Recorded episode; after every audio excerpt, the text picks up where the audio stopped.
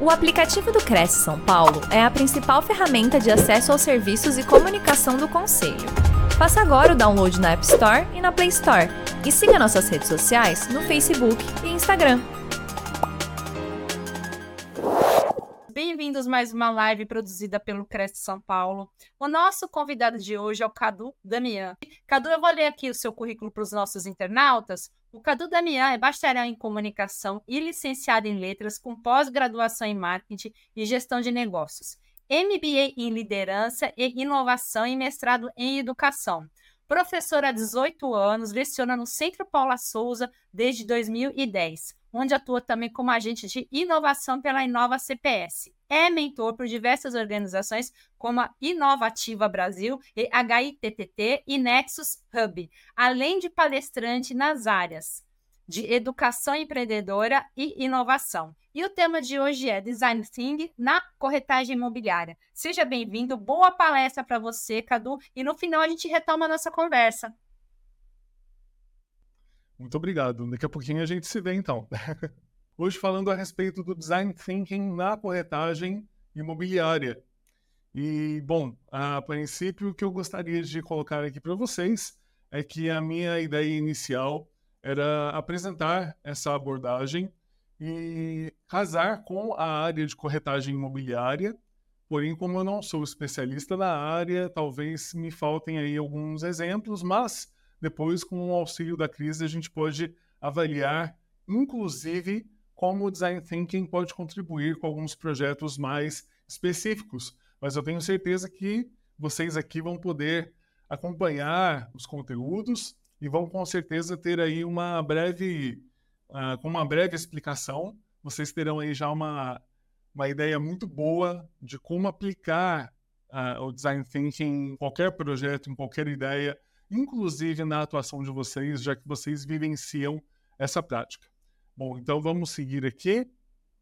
Uh, nós temos então aqui essa ideia, o que, que eu quero passar para vocês enquanto a, as principais ações, os principais conceitos que nós vamos desenvolver aqui nessa noite.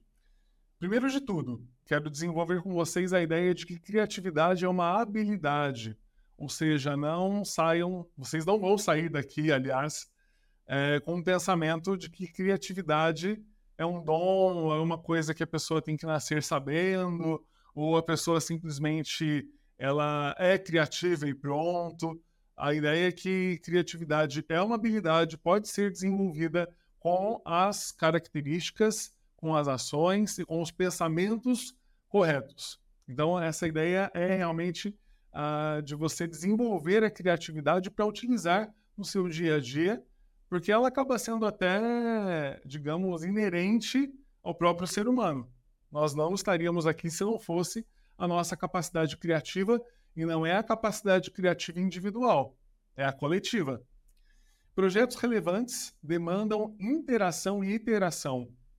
Os projetos de inovação, eles demandam tanto a interação, ou seja, tanto o relacionamento interpessoal, quanto a iteração. Qual é a diferença entre os dois, além de uma letra N? A diferença entre os dois termos é que interação tem a ver com a forma com que as pessoas convivem, trocam ideias e trabalham e também acabam respeitando as opiniões alheias, apesar da discordância. Então, interação envolve tudo isso e principalmente lidar com uma, com uma característica que são as inteligências socioemocionais, as habilidades socioemocionais, que envolve a inteligência emocional e, por sua vez, a liderança emocional. E a interação tem a ver com repetição. Então, para a gente trabalhar com um projeto inovador, nós temos que ter em mente que nós vamos ter de trabalhar diversas vezes com, a mesma ideia. Talvez nós, é, por algum motivo, tenhamos aí no decorrer do processo de voltar em algum momento, de retomar uma determinada análise, de refazer um aspecto do projeto para que ele dê certo. Isso faz parte do movimento de inovação. Um outro conceito é o design thinking é centrado nas pessoas. Design thinking, eh, daqui a pouco eu vou explicar para vocês, mas nós podemos entender como sendo a modelagem do pensamento. e não nos vale de nada se ele não for centrado nas pessoas. Por que isso?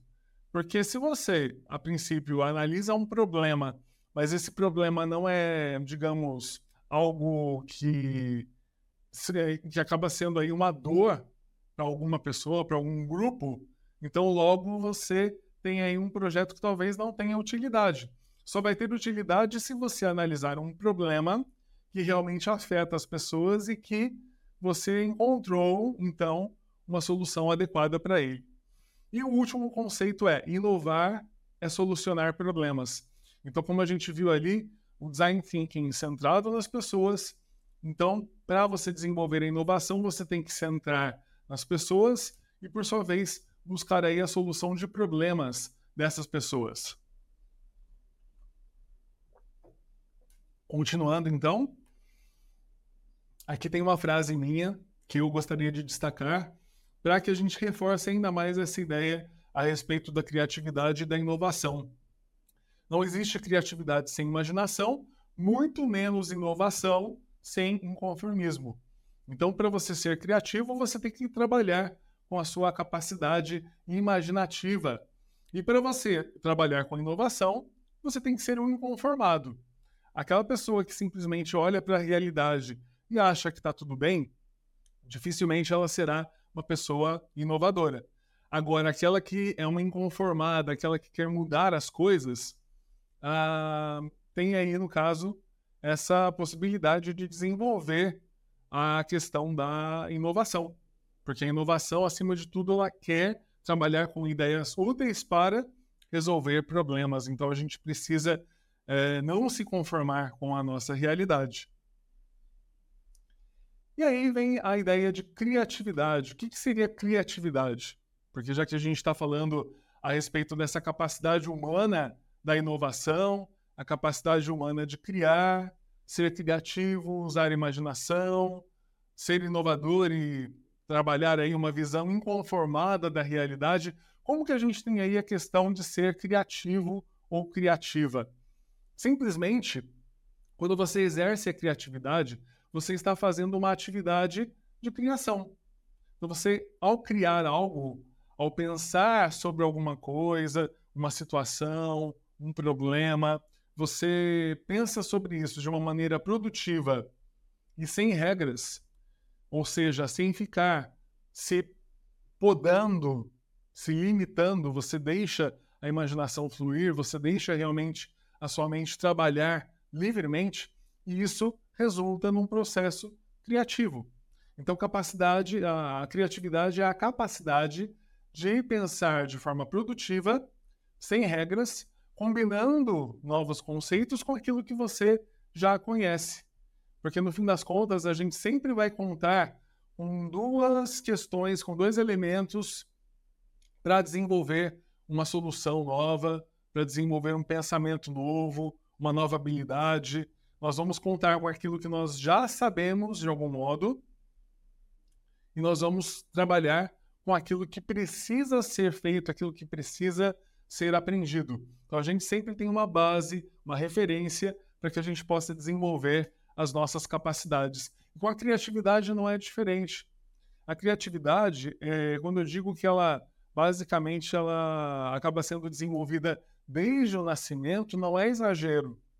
O ser humano ele é curioso por natureza. A gente é curioso desde que nós nascemos. E quando a gente vai tomando contato com o mundo exterior, a gente acaba tendo essa curiosidade em saber o que está ao nosso redor, como a gente pode interagir com os objetos, com as pessoas, com as coisas, com os animais. E aí a gente acaba tendo nessa interação todo um conjunto de referências. Tem coisas que a gente pode não se lembrar, mas o nosso inconsciente ele guardou. Em algum momento a gente tem ali aquele conhecimento e ele será utilizado de alguma forma, mesmo que seja até para uma referência, para uma base, para a gente aprender coisas novas agora na atualidade, né? ou no futuro. E assim a criatividade acaba se desenvolvendo enquanto capacidade. A inovação, por sua vez, é a ação de criar uma nova ideia. Então, se criatividade é a atividade de criação e inovação, com a inovação a gente cria uma nova ideia, logo a criatividade ela é base para que haja a inovação. Porque primeiro você precisa desenvolver a capacidade de criar para então exercer a ação de criar uma nova ideia. E aí, quando você cria essa nova ideia, você está agindo com inovação. Mas tem um porém. Não basta você criar só coisas novas. Você tem que pensar em coisas úteis. O que, que eu quero dizer com isso? Que não adianta você ficar pensando em criar coisas assim de forma aleatória se elas não têm alguma utilidade para as pessoas.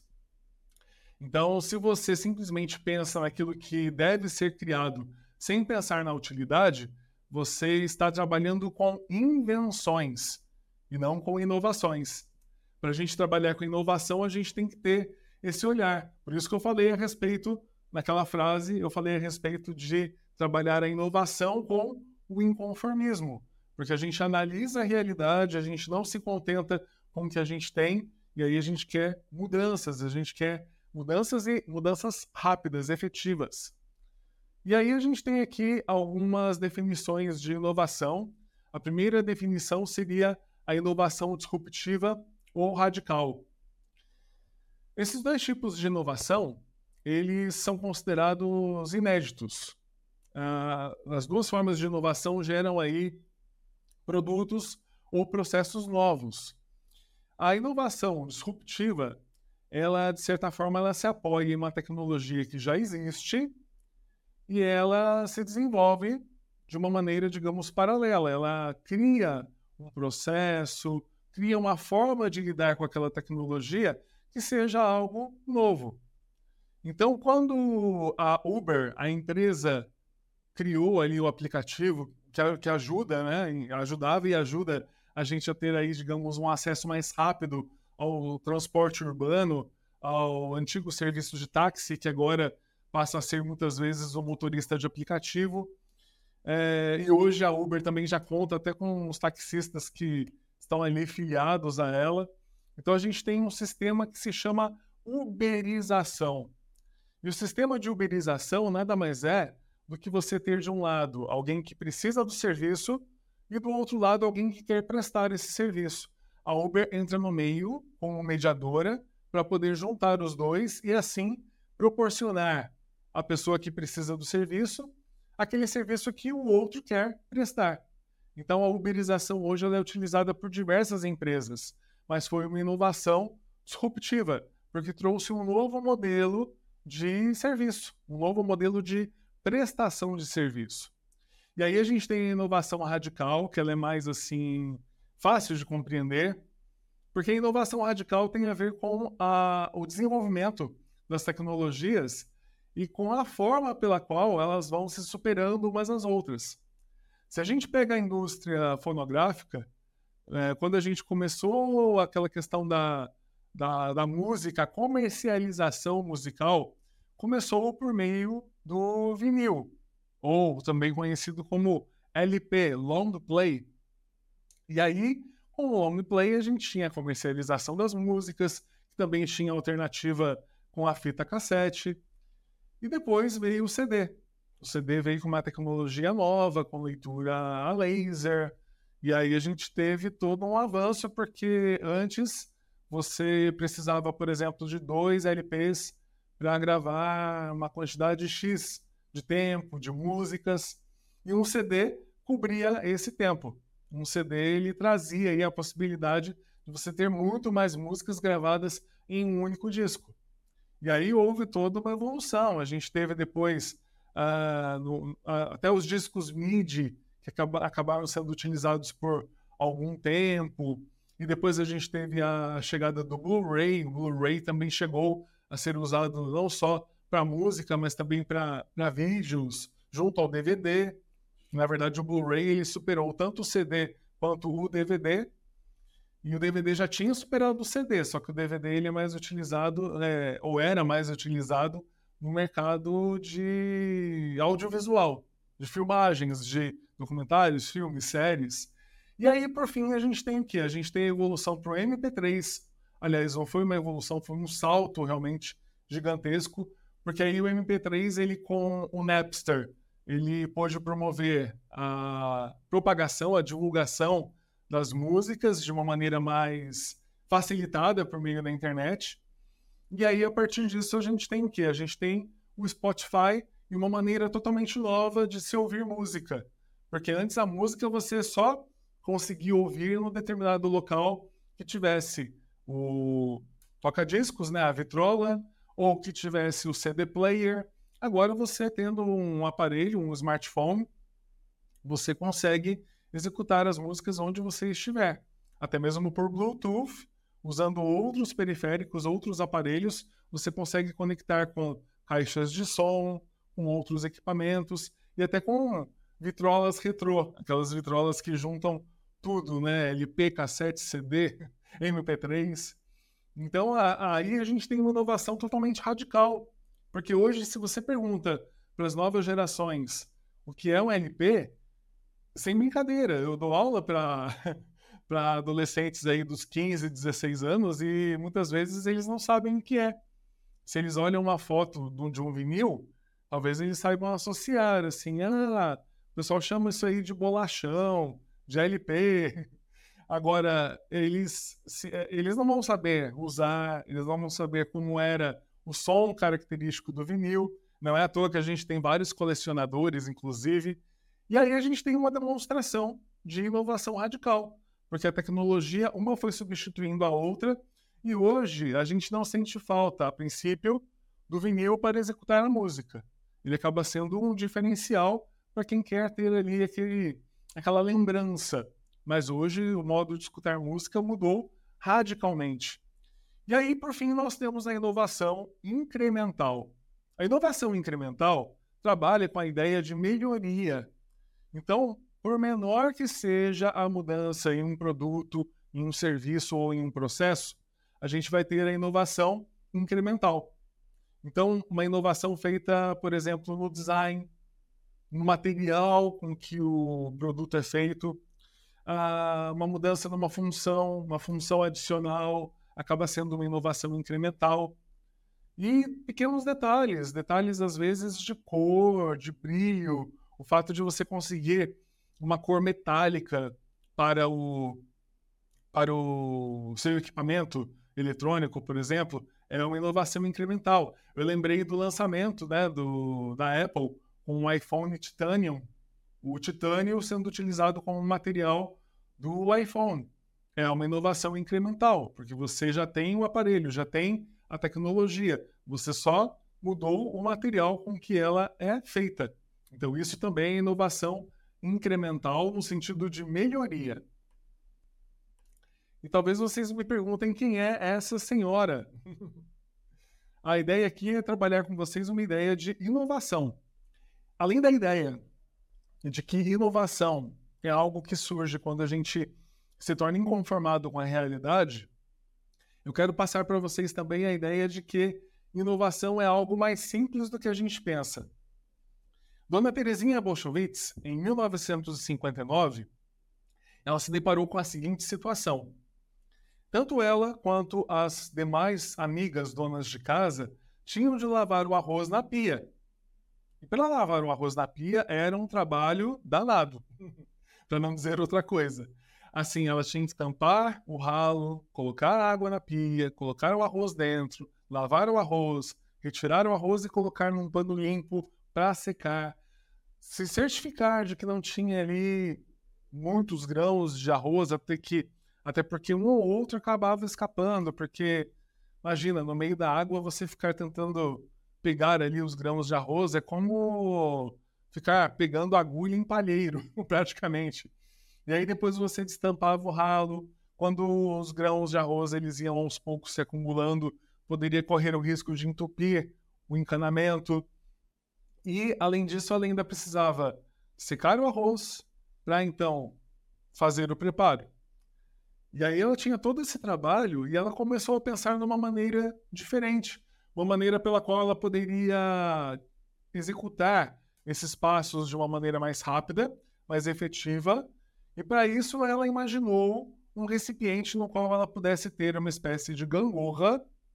E essa gangorra praticamente seria dividida numa parte maior para poder ter ali o arroz, para que ele fosse lavado, e a parte menor em que haveriam os furos apenas para escoar a água. E também para que o arroz pudesse ser ali, digamos, meio que afunilado e ajudasse, inclusive, a escoar a água ali do outro lado.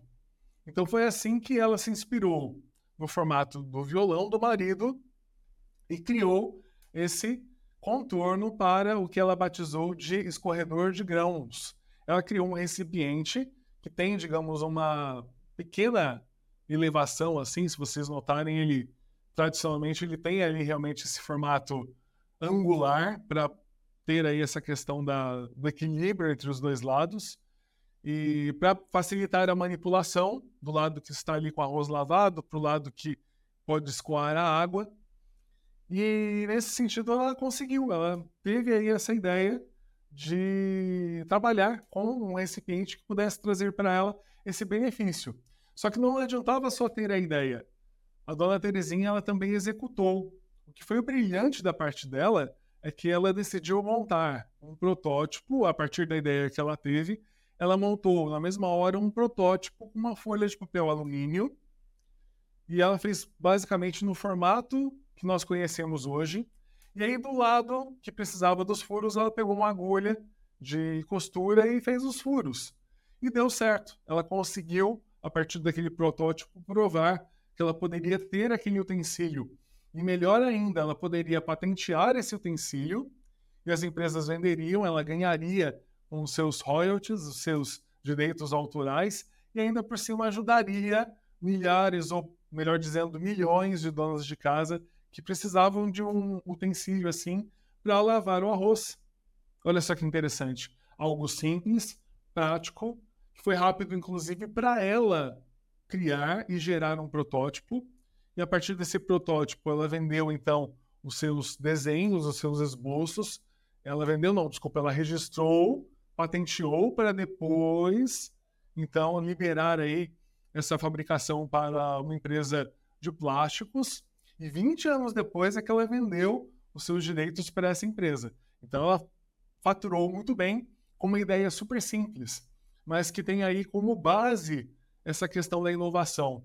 É você criar algo útil, algo que seja necessário e que vai ajudar a resolver um determinado problema. Então ela analisou o problema, verificou o que poderia ser feito e conseguiu criar aí esse utensílio que até hoje é utilizado. A gente tem até algumas inovações incrementais, como o escorredor de arroz ou de grãos ou de macarrão, que é feito em inox. A gente tem hoje de silicone, mas vocês veem que ele não foge do padrão criado pela dona Terezinha. Simplesmente eles realizaram inovações incrementais, mas é um utensílio que acaba sendo trabalhado, utilizado até hoje. E aí a gente chega no conceito do design thinking. Se a gente trabalhou até agora com a ideia de inovação, o design thinking nada mais é do que uma abordagem, como eu disse antes, centrada no indivíduo, a preocupação principal são as pessoas, e aí a ideia é que a gente faça um direcionamento no pensamento criativo e que seja trabalhado esse pensamento em grupos, para que a gente tenha como base a empatia, a colaboração e a experimentação. Empatia muitas vezes é colocado assim de uma maneira mais simples, como se colocar no lugar do outro. Só que isso, de certa forma, traz alguns riscos, porque você não pode simplesmente se colocar no lugar do outro pensando como você pensa. Porque aí você vai querer adotar soluções que para você são soluções eficazes, mas pode não ser para o outro, não pode ser, pode não ser para o seu público. E normalmente não é. Normalmente assim, as nossas ideias elas não são compatíveis com o que o outro pensa, com o que o outro realiza, com o que o outro costuma fazer. Então, empatia é você analisar o contexto do outro, se projetar em relação ao que o outro faria para que você possa ter a mínima compreensão da realidade que ele, que ela vivencia. Então, essa é a definição de empatia. É, assim, a empatia é um processo. Quanto mais você demora, quanto mais você trabalha recursos para empatia, melhor você compreende a realidade do seu público. mas mesmo assim é praticamente impossível você ter uma compreensão que seja 100% eficaz para você trabalhar aí a empatia com o público que você deseja atender. E aí vem a ideia da colaboração, que por isso, inclusive, que o design thinking ele é trabalhado em grupos, e a experimentação, como eu disse anteriormente, além da interação, além da colaboração, o design thinking trabalha com iteração. Você tem que experimentar uma ideia várias vezes até que ela possa chegar no seu formato final, no seu formato ideal. E aí, como design thinker, a gente tem que trabalhar sempre partindo do problema para o desenvolvimento de uma solução e de um consequente projeto que vai gerar aí um produto, um serviço, um processo que será a solução para aquele problema que eu estava analisando. E como que eu penso em relação a um projeto inovador?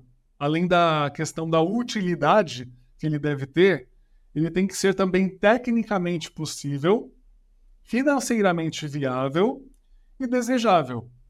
Tecnicamente possível tem a ver com as técnicas utilizadas, tem a ver com a tecnologia que será empregada. Então, tudo isso tem que ser trabalhado de uma maneira possível.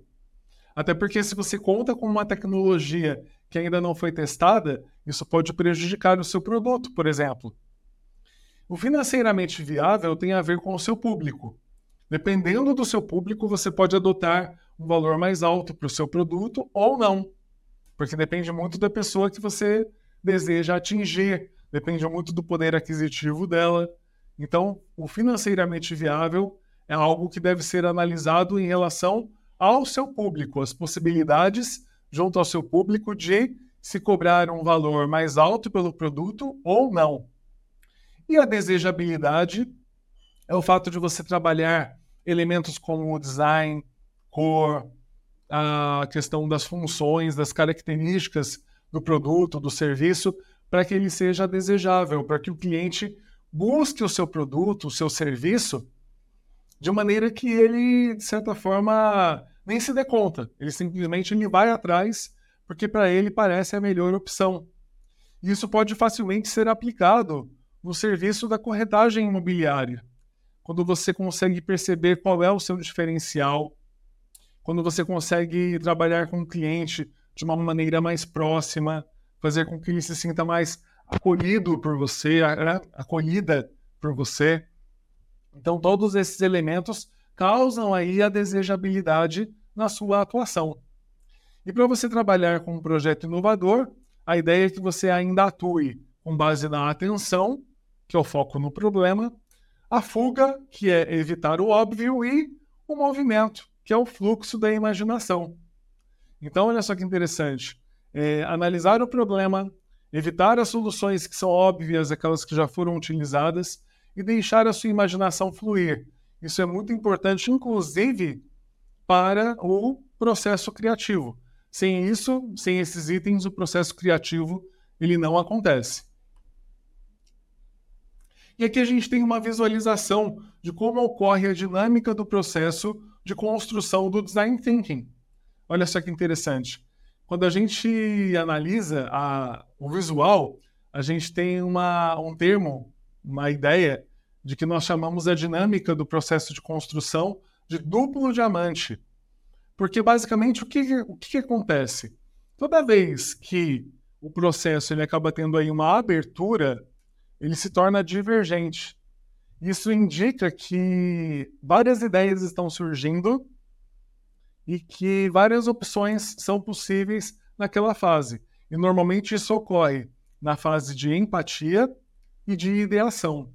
Empatia é quando você está tentando descobrir todas as características, tudo que diz respeito ao seu público. E a ideação é quando você está pensando em todas as características que a sua ideia pode possuir. Por fim, a gente tem o quê? A gente tem uma outra ponta que normalmente se fecha. E aí corresponde à fase da escolha e à fase do protótipo e do teste. A escolha tem a ver com a decisão do problema que será resolvido em relação ao público e a escolha também da solução que será trabalhada. Se você vai desenvolver um produto, um serviço, de que forma ele será oferecido. E aí você começa a pensar na ideação, na criação desse produto. E por fim, quando você fecha novamente, é quando você vai caminhando para o protótipo do seu produto. E esse protótipo, por sua vez, ele traz para você uma amostra do que você pretende trabalhar com o seu público, uma amostra do que você pretende oferecer, e aí você simplesmente realiza o teste. O teste é a parte final, quando você tem ali uma amostra do seu público, ou quando você faz até um lançamento inicial do, da sua ideia, do seu produto, do seu serviço, e você capta depois o feedback desse público. É muito comum hoje as empresas modernas, as empresas emergentes, que a gente chama de startups, é muito comum que elas, de certa forma, façam o lançamento do produto e pouco tempo depois elas façam todo um conjunto de aprimoramentos para que o produto fique cada vez melhor, mesmo depois de lançado no mercado. Por que, que eles fazem isso? Por que, que eles trabalham com esse elemento? Simplesmente porque eles fazem testes, mesmo quando o produto já está no mercado, e esses testes podem indicar que outras inovações são necessárias, outros elementos são necessários para que sejam acrescentados e para que a ideia possa ser cada vez mais inovadora. Então, essa dinâmica do processo de construção, é, apesar de a gente ter aí um duplo diamante, ela pode se repetir diversas vezes. Se o teste der errado, a gente pode voltar e consertar o protótipo. Se algo deu errado no protótipo, a gente tem que voltar na ideação. E assim por diante. E aí a gente volta para a ideação, volta muitas vezes até para a escolha, e aí a gente retoma até chegar novamente no teste. Então a gente vê que é um ciclo realmente, né? E o que, que a gente ganha com o design thinking, principalmente na corretagem imobiliária? A gente ganha velocidade na entrega, qualidade no serviço, produtividade e eficácia e personalização. Vocês percebem que são elementos que cada vez mais caracterizam o produto como sendo inovador, caracterizam o serviço como sendo um serviço que tem um diferencial. Isso faz com que o profissional ganhe toda uma confiança diante do seu público. Isso facilita, inclusive, a adesão do seu público-alvo com relação àquilo que você vem a oferecer. Quando a gente trabalha com design thinking, a gente também busca trabalhar com objetivos que sejam objetivos específicos, mensuráveis, atingíveis, relevantes e com prazo determinado. Ou seja, tudo isso, todos esses termos correspondem ao, às ideias em inglês, que por sua vez forma o método SMART. O método SMART nada mais é do que você trabalhar com objetivos que sejam ali específicos, mensuráveis, atingíveis, relevantes e baseados no tempo. Então, se você não trabalha com um objetivo específico, você sempre trabalha com o objetivo o mais amplo possível. Se você não pensa em quantidades, se você não pensa em valores que devem ser atingidos, se esses valores, se essas quantidades não são é, possíveis de serem alcançadas pela sua empresa, pela sua equipe, se não são ideias, objetivos relevantes para a empresa naquele momento, e se não tem um prazo definido, com certeza esses objetivos eles só vão atrasar o seu lado, eles só vão atrasar o processo de você inovar na sua prestação de serviço, e isso vai trazer inclusive problemas ao invés de gerar aspectos inovadores na sua atuação. Então a gente tem que tomar todo um cuidado. E aqui, para a gente caminhar aí para a nossa parte final, digamos aqui da nossa live, mas eu ainda não vou encerrar, porque na verdade eu gostaria de apresentar alguns recursos que são muito relevantes. Alguns recursos que você, inclusive, pode utilizar na sua atuação como corretor, como corretora. Quando você, por exemplo, pega aqui um mapa de empatia, você começa a analisar aspectos que dizem respeito ao seu público. O que eu quero dizer? Quando você começa a analisar o que o seu público pensa e sente, o que ele escuta, o que ele vê, o que ele fala e faz, quais são as suas dores, quais são os seus ganhos, ou seja, o que, ele pode ganhar a partir do momento em que ele tiver as dores é, resolvidas, sanadas. Então, quando você analisa esses aspectos, você consegue ter ali uma visão sobre o seu público. Não vou dizer que com um mapa de empatia você vai estar ali 100% envolvido, envolvida no cotidiano do seu público, mas com certeza vai facilitar o entendimento inicial, vai facilitar que você, inclusive, tenha uma compreensão das necessidades e também das demandas que eles possuem. Além do mapa de empatia, a gente tem um Golden Circle, e aí eu sugiro até como leitura esse livro que é do Simon Sinek, que é o Comece pelo Porquê, porque para ele uma empresa ser inovadora ou para um profissional ser inovador tem que trabalhar com a ideia do propósito em primeiro lugar. E você só trabalha com o um propósito em primeiro lugar quando você começa pelo porquê. E para o Simon, a empresa ou até uma pessoa, ela se divide em três níveis normalmente, três níveis de atuação. O nível central, que é o amarelo, ele seria o porquê, é o propósito dessa pessoa ou dessa empresa. O vermelho, que é o mediano, o nível mediano, são os recursos, é o nível do como, como eu vou fazer, como eu vou atuar. E o nível externo é o nível do o que, o que será oferecido, o que será trabalhado para que eu tenha os resultados que eu espero. Então, para o Simon, quando você trabalha com Golden Circle, você desenvolve essa ideia com relação à questão de que o propósito deve vir em primeiro lugar. Quando você começa a analisar a sua atuação ou a sua empresa a partir do propósito, a partir do porquê, você começa a ter um olhar diferenciado. Ok? Então vamos lá. Seguindo então, gente, aqui eu vou deixar para vocês, inclusive, como um bônus, é, está aqui inserido na minha apresentação, uh, esse modelo que é o modelo do Canvas do pensamento criativo. Ele é um modelo bem interessante para quando você está iniciando o seu projeto, ou até para quando você está terminando, para você fazer uma revisão de conceitos. E esse Canvas do pensamento criativo foi eu é, que quem criou. Eu, eu criei, eu tive essa ideia do Canvas do pensamento criativo, porque eu queria um instrumento que ajudasse a gente a ter uma ideia do projeto, numa fase inicial e numa fase final. Então, ele tem quatro campos, que são os campos da criatividade, da inteligência emocional, do design thinking e da ideação. Esses quatro campos, para mim, eles definem o que vem a ser um projeto inovador sendo que a criatividade ela está dividida em imaginação e inconformismo.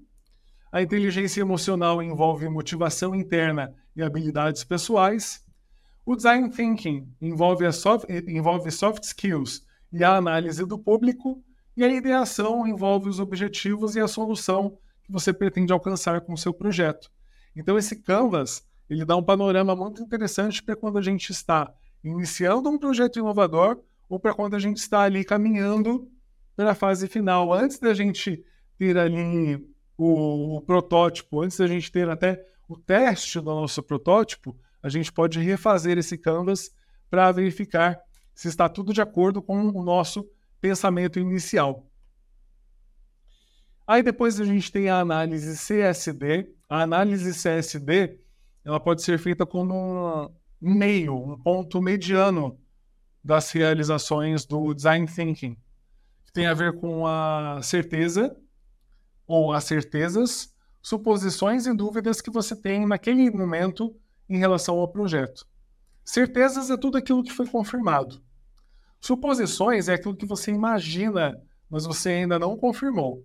E dúvida é aquilo que você ainda nem, nem confirmou, nem analisou, simplesmente você acha que pode ser feito daquela maneira, acha que deve ser entregue daquela forma, mas você ainda não teve uma confirmação.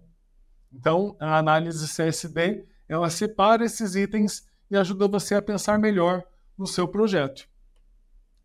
Depois a gente tem o brainstorming. Brainstorming é uma sugestão minha para substituir o brainstorming. Ao invés da tempestade de ideias, a gente traz as ideias com base em um único objetivo. E é a partir desse objetivo que as pessoas vão, então, trabalhar ali a forma com que elas pretendem atingir aquele objetivo. E aí sim, quais serão os recursos necessários para se chegar, para se atingir aqueles objetivos secundários, para então se atingir o objetivo principal.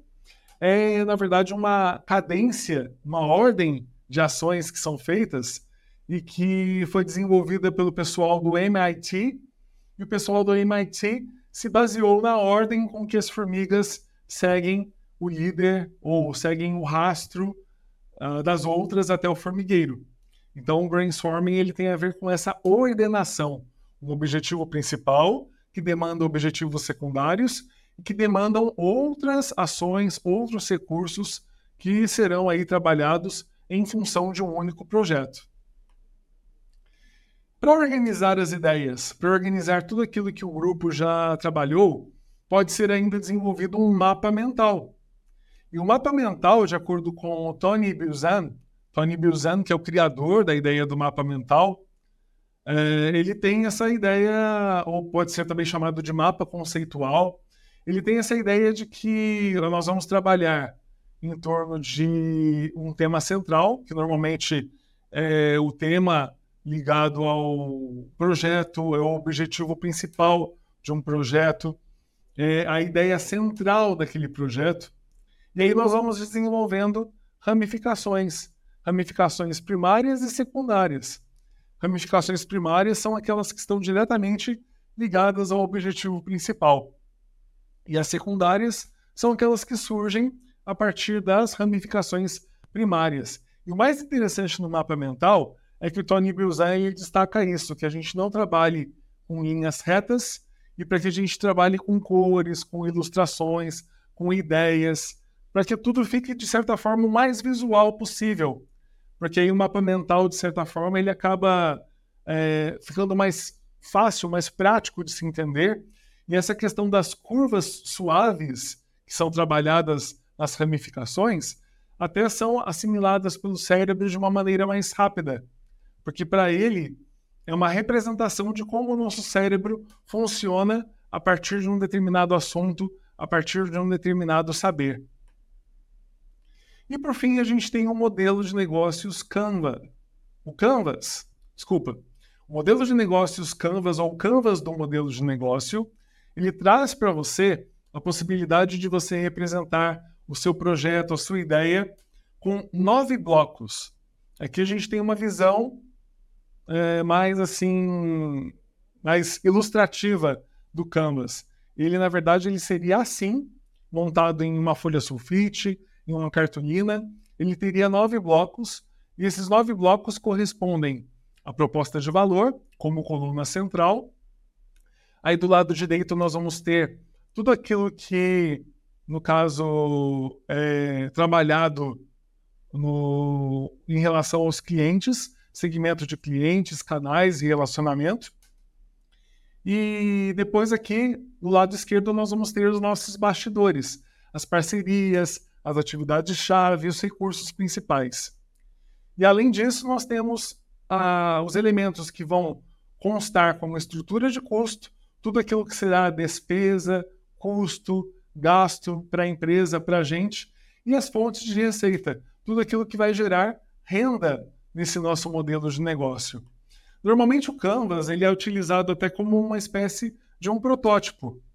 Até na corretagem imobiliária, como a gente não tem a possibilidade de pegar o, o serviço e transformar em algo palpável, um protótipo visível, a gente pode trazer a atuação de vocês para o modelo Canvas e a partir dele a gente tem essa possibilidade de descrever como é a atuação de vocês, como é, por exemplo, a sua atuação diante de um determinado projeto, diante de um determinado público.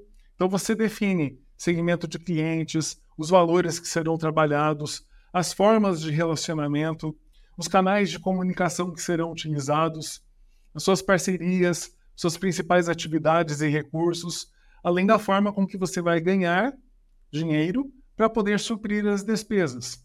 Então, o Canvas ele acaba sendo aí um momento em que você tem um panorama geral de como vai funcionar o seu modelo de negócio. E é por isso que muitas vezes ele acaba sendo utilizado até como uma forma de prototipar um serviço. E por fim, a gente tem o pitch. O pitch, apesar dele, de certa forma, ser utilizado mais por aqueles que buscam um investimento inicial em relação ao seu projeto, o, o formato ou até, digamos, os itens que formam o discurso do pitch também podem ser utilizados na corretagem imobiliária.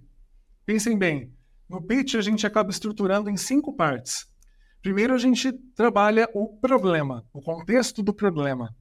Segundo, a gente apresenta uma proposta de valor que vai resolver aquele problema. Terceiro, a gente trabalha com a análise de mercado. O quarto é você trabalhar os seus diferenciais, diferenciais seus e diferenciais do serviço que você está oferecendo. Além, é claro, dos diferenciais também do produto, porque no fim das contas, a corretagem imobiliária é uma prestação de serviços que tem uma demanda em oferecer aí um produto imobiliário para aluguel, para compra. E por fim, você faz a sua proposta. Sua proposta que pode envolver inclusive valores, valores de compra, valores de venda. Então, o pitch, você pode pensar em desenvolver um pitch enquanto corretor, enquanto corretora, para que você possa trazer aí os elementos principais que vão ajudar você no processo de venda, principalmente em relação a resolver um problema, a trabalhar isso voltado para um mercado específico, desenvolvendo os seus diferenciais enquanto profissional da área de corretagem imobiliária. Bom, gente, então gostaria de agradecer mais uma vez a atenção de vocês.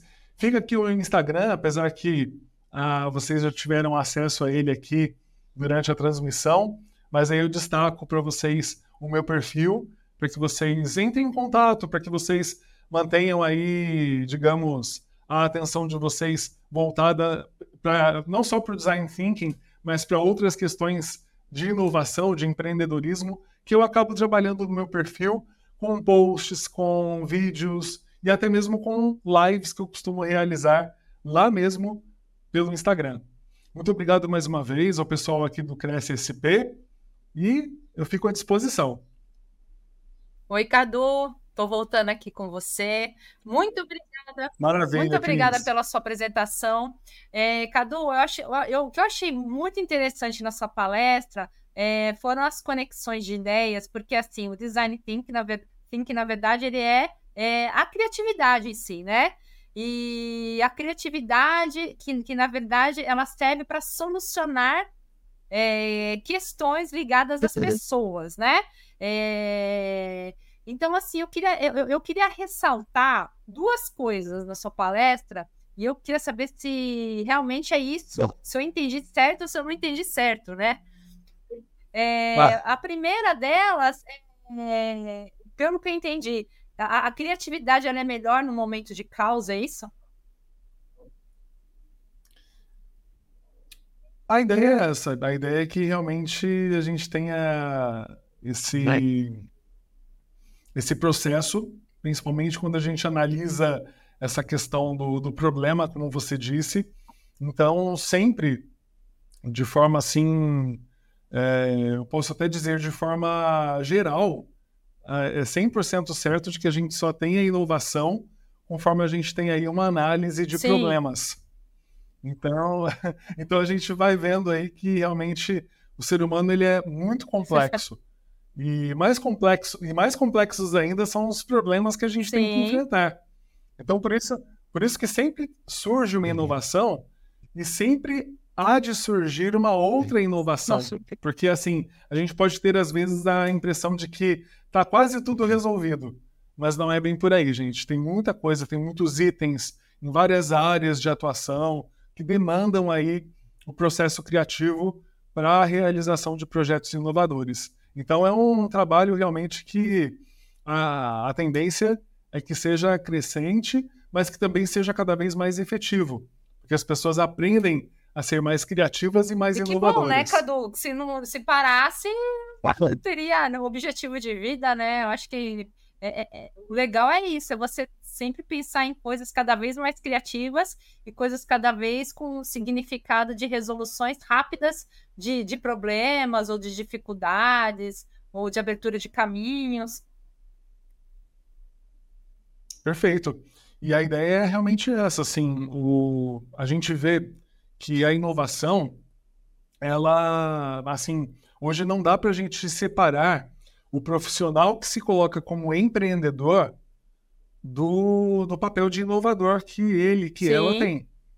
Então, assim, então para a gente se destacar, para a gente ter uma atuação que vai sempre ser cada vez mais efetiva, que vai sempre atender as necessidades do nosso público, a gente tem que trabalhar Sim. com inovação.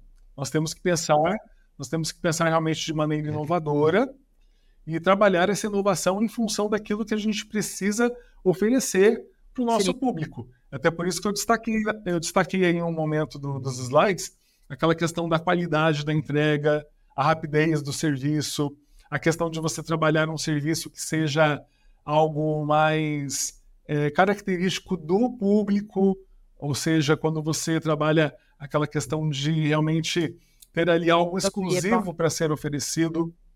Então, isso traz aí toda uma, uma proximidade e, por sua vez, traz também essa ideia de uhum. inovação na prestação de um serviço como o da corretagem.